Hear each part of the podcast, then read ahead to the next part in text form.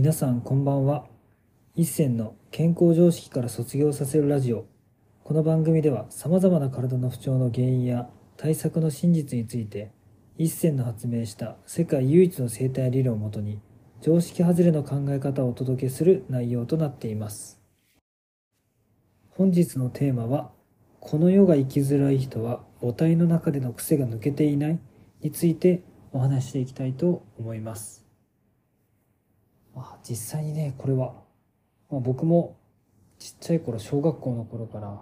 結構ね生きづらい人生を歩んでいて、まあ、本当それこそ4年前のね事故にあって本音を出して自分の体とか本音に気づいたおかげで、まあ、今でこそこの世で生きやすくねだいぶ適応できたなというふうに思うようになりました。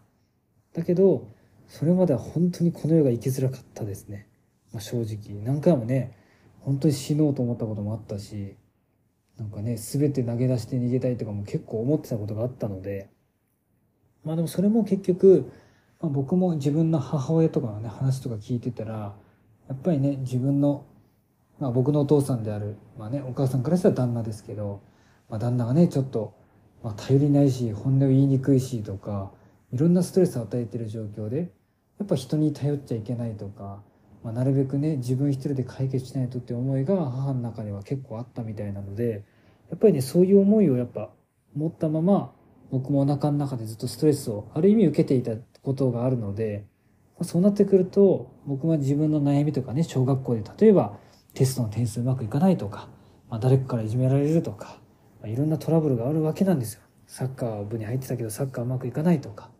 そういうのも人に頼らず人のせいにせずに何でも自分一人で解決しなきゃいけないんだなっていうことがずっとやっぱトラウマとしてやっぱありました。だけど本心はですね自分自身の本心としては人に頼りたいしまあ楽してうまくいきたいってやっぱずっと思ってたわけなんですよ。でも自分のなんか思考というか頭の中ではいやでも頑張んないとまずいよねとか、ね、人のために動かないとこれ良くないよねとか結局自分の頭の中の思考と自分の体の奥から出てくる本当の本音がね結構ぶつかって喧嘩をしていたわけなんですよね。でもそれも改めて今自分の思考が全部こういう本音を出していろんな人とのね関わり合いで、まあ、確認ができたおかげで、まあ、本当にこの世のねこの世に適応することができたんですけれどもやっぱその時にやっぱ受精卵の時からお腹の中いる時から僕たちやっぱフィルムを着ているわけでそのフィルムにいろんなダメージを受け継いだまままあ、この世では皮膚とか皮下脂肪とか筋膜って形で現れてですね。でその服にやっぱダメージが残ったままこの世で生きてる方が本当に多いと思います、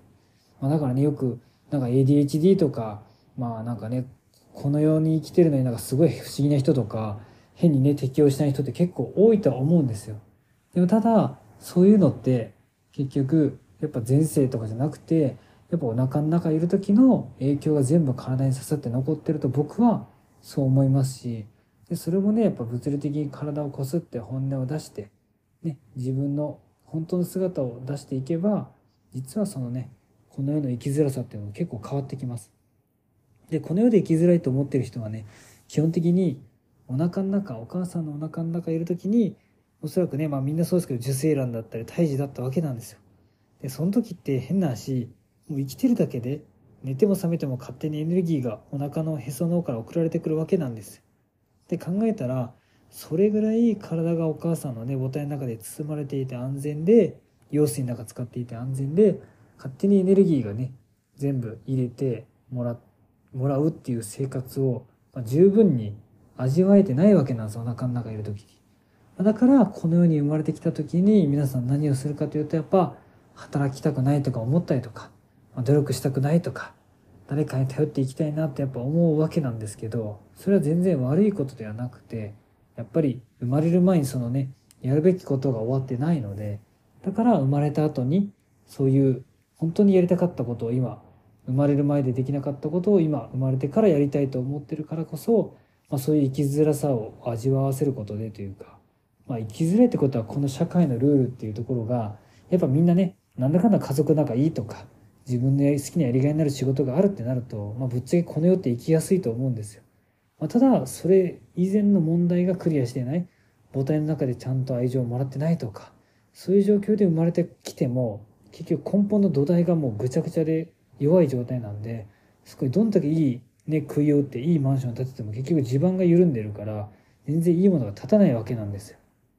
だからそれぐらい自分は働きたくないとか甘えたいとかそういう本当の弱みを見せて生きていきたいっていう土台が実は満たされるとなんかこの世にちゃんと生まれてきたっていうなんかよくねうちで言うと第一の誕生はね1番目の誕生は本当に生理的に0歳の時に赤ちゃんとして生まれたなんですけれどもまあね母体の中にいる時の癖が残ってる人の第二の誕生はやっぱ自分らしく生きてフィルムが取れてあ本当に何でも甘えていいんだ頼っていいんだなっていう感覚が来た時にそれが実は訪れることが多いです。だからね僕も今こうやって生体院やってますけど本当にね今日来た方もそうでしたけどいろんな方が口コミをいろんなとこでしてくれてでそれをたまたま聞いた方が来てくれたっていう感じもあるわけなのでやっぱみんなが助けてくれるわけなんですよ。